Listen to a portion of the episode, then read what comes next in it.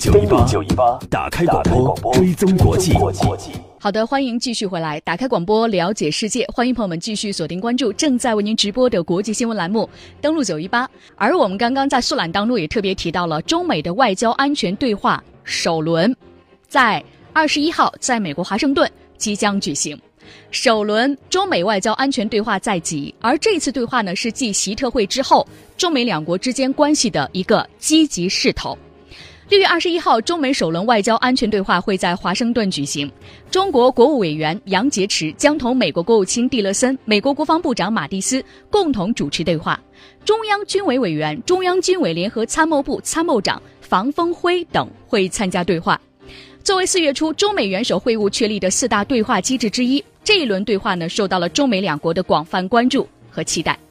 中国外交部发言人耿爽在二十号的例行记者会上，对于首轮中美外交安全对话做了一个介绍，说届时呢，中美双方会就中美关系和共同关心的国际和地区问题深入交换意见，中方呢会同美方共同努力，推动对话取得积极的成果。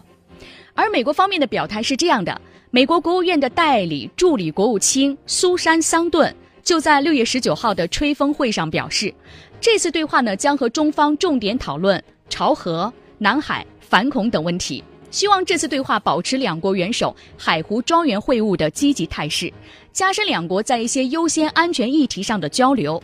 苏珊·桑顿还表示，美国致力于缩小中美之间在关键议题上的差异，但并不期待一次对话就解决所有问题。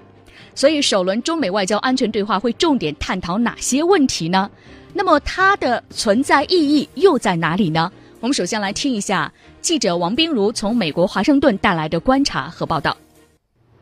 那么首轮中美外交安全对话呢，将会在华盛顿时间明天的二十一号早上八点开始。那么上午呢，一共一共会进行三场会谈。那么中美代表将会共进工作午餐，在晚间的时候呢，美方还会为中方代表团设晚宴来款待。那么这次对话呢，是特朗普政府上台以来中美双方启动的第一个对话机制，作为替代曾经奥巴马政府时期举行的中美战略与经济对话的一部分。那么相比较而言呢，新的这个对话规模要小得多，那么减少了很。很多在形式上的安排，比如说像开幕式啊等等，而是更加的关心双方更加关注的核心议题，希望就核心议题来展开深入的讨论。那么说到议题方面呢，美国国务院在这两天就不断的强调说，朝鲜议题是这一次对话的重中之重，也是美方最为关注的议题。其次呢，南海反恐合作等等呢，也都在议程之上。那不难看出，这次对话呢可以说是专攻难题，非常的务实。那么虽然呢规模比从前小，但是受到的关注。度呢却非常的高，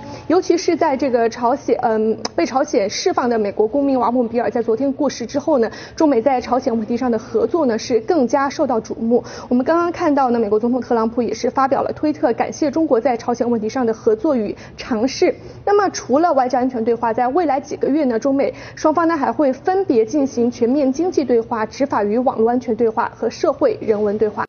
刚刚我们听到的是记者呢从华盛顿现场发回的报道。中美之间的对话机制不仅仅有这一个外交和安全对话。其实，在今年四月份，特朗普上任之后，首次中美元首会晤在美国的佛罗里达的海湖庄园举行。通过这一次会晤，中美两国建立了四个新的高级别的对话机制，分别是外交安全对话、全面经济对话、执法以及网络安全对话、社会和人文对话等等。四个新的高级别的对话机制。五月二十号，中国国务委员杨洁篪应约同美国国务卿蒂勒森通电话，讨论有关中美首轮外交安全对话的筹备工作。而复旦大学美国研究中心主任吴新博表示，中美外交安全对话体现了从小布什政府以来，中美在战略和安全领域进行的经常性高层对话的传统，反映了中美关系发展中稳定和持续性的一面。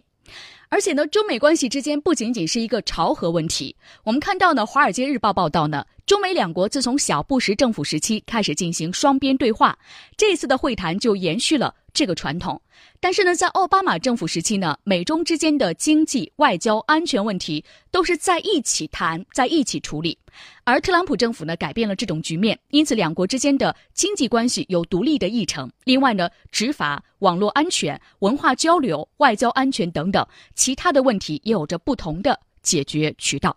中美外交安全对话的首轮即将要举行了，我们会持续的关注首轮中美外交安全对话的情况。